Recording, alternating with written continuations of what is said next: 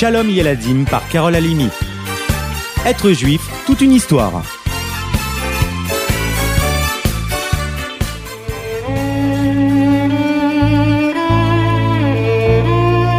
Les jours de Rosh et de Yom Kippour, à l'heure où nous prions le grand office de Moussaf, résonne dans toutes nos synagogues le cri douloureux et suppliant de la prière de Rabbi Amnon.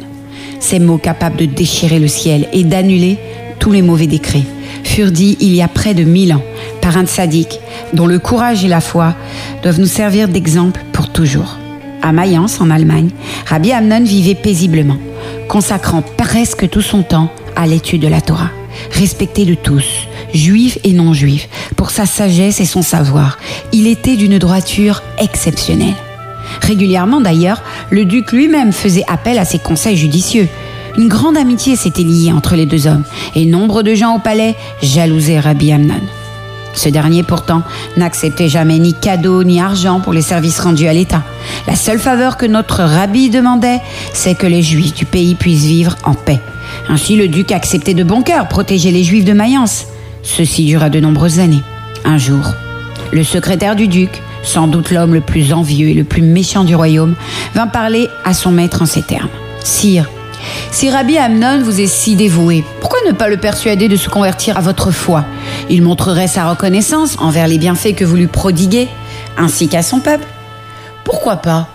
Il est très respectueux des lois de la Torah et il est fidèle à son Dieu, mais je pense que pour moi, il sera d'accord. Je demanderai dès demain.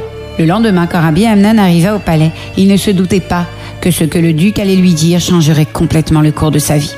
Rabbi Amnon, mon ami, je connais ta fidélité et ton dévouement sans limite. Je me souviens de tout ce que tu as fait pour moi et pour ce pays. Nous sommes amis depuis tant d'années. Je voudrais te récompenser. Faire de toi l'homme le plus important de mon royaume. Après moi, bien sûr. Mais pour cela, il faudrait d'abord que tu acceptes de me faire une petite faveur. Au ton de sa voix, Rabbi Amnon pressentit quelque chose de mauvais. Mon ami, continua le duc, renonce à ta foi et convertis-toi à ma religion. Tu seras comblé. À ces mots, le rabbin faillit tomber à la renverse, tant l'idée lui fit peur. Il fallut quelques instants pour qu'il trouve la force de répondre. Sire, pendant toutes ces années, je vous ai été loyal, toujours fidèle et prêt à vous aider. Notre Torah nous ordonne de respecter les lois du pays où l'on se trouve, d'honorer ses dirigeants. Mais il y a une chose que jamais nous ne devons abandonner, car c'est un lien indestructible, éternel, comme celui d'un père à son fils. C'est ma foi, c'est ma Torah, c'est mon amour et ma fidélité pour mon Dieu. Je ne peux pas ni ne veux en changer. D'ailleurs, comment est-ce possible? Je suis né juif et je le resterai toujours. Que diriez-vous d'un serviteur prêt à changer de foi sur demande? Ne penseriez-vous pas qu'il pourrait vous trahir à la moindre occasion? Je suis sûre, Majesté, que vous n'êtes pas tout à fait sérieux, n'est-ce pas? Ah si, mais... Le duc réfléchissait. Il aimait la réponse du rabbin malgré tout. Ce dernier crut que cette discussion était définitivement terminée, mais dès le lendemain, le duc revint à la charge. Rabbi Amnan décida alors d'éviter le palais. Devant la résistance du rabbin, qui était de moins en moins son ami, le duc changea de ton. Écoute, maintenant, je te laisse choisir. Soit tu décides de te convertir, soit tu devras assumer tout ce qui arriverait à cause de ton refus. J'exige une réponse. Sire, laissez-moi réfléchir, répondit machinalement Rabbi qui pensait juste gagner du temps. Mais il regrettait déjà ses paroles. Bien, je te laisse trois jours, rien de plus. Le cœur brisé, le pauvre juif s'enferma dans sa chambre et pleura, supplia Hachem de pardonner. Comment ai-je pu Comment ai-je pu demander de réfléchir? Même une demi-seconde Comment ai-je pu hésiter? N'y a-t-il pas qu'une seule réponse possible? Pardonne-moi, mon Dieu, je t'en supplie, pardonne-moi, il n'est rien d'autre que toi. Sans boire ni manger, Rabbi Amnon resta dans sa chambre durant trois jours à regretter et implorer le pardon. Au bout de ces trois jours, il ne se rendit pas au palais. Les forces lui manquaient mais il savait que jamais il n'abjurerait. Le duc le fit amener de force, enchaîné. Face à lui, il ne reconnut pas l'homme amaigri et abattu qu'il voyait. Non, pas de sentiment, se dit-il. Tu n'es pas venu dans le délai que je t'avais laissé? Tu as désobéi Qu'as-tu décidé Monseigneur, je n'aurais pas dû demander un quelconque délai. Il n'y a qu'une réponse possible. Je resterai fidèle à Dieu et à la Torah, toujours. La colère du duc se déchaîna. Tu seras puni. Puisque tes jambes ne t'ont pas porté jusqu'ici, je t'en priverai.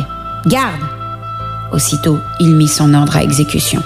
Et le malheureux rabbi fut renvoyé chez lui ainsi. C'était le jour de Rosh Hashanah. Tous les juifs, réunis en ce jour, pleuraient sur le sort de leur cher rabbi Amnon. Jamais Rosh ne fut si triste à Mayence. Malgré la douleur, Rabbi Amnon tenu à ce qu'on le mène à la choule et demanda à être placé devant le Sefer Torah au moment de sonner le chauffard et de couronner Hachem, notre roi, pour une nouvelle année. Rabbi Amnon, dans un dernier effort, fit signe au Chazan d'arrêter la prière. Dans un silence absolu, son cri déchira le ciel. Untan et Tokef, proclamons la sainteté de ce jour. Chacun dans l'assemblée répéta les mots un par un. Quand Rabbi Amnon chercha ses dernières forces pour prononcer les mots, Il est notre Dieu, notre Dieu unique, il sentit qu'Hachem lui avait pardonné et rendit son âme au Créateur. Puisque Yom Kippour n'est pas loin, sachons prier de tout notre cœur, les amis, ce jour-là, afin que nous soyons définitivement scellés pour une joyeuse année, sans épreuve. Kmar Khatimatova, à bientôt. Être juif, c'est vraiment toute une histoire, n'est-ce pas? À bientôt.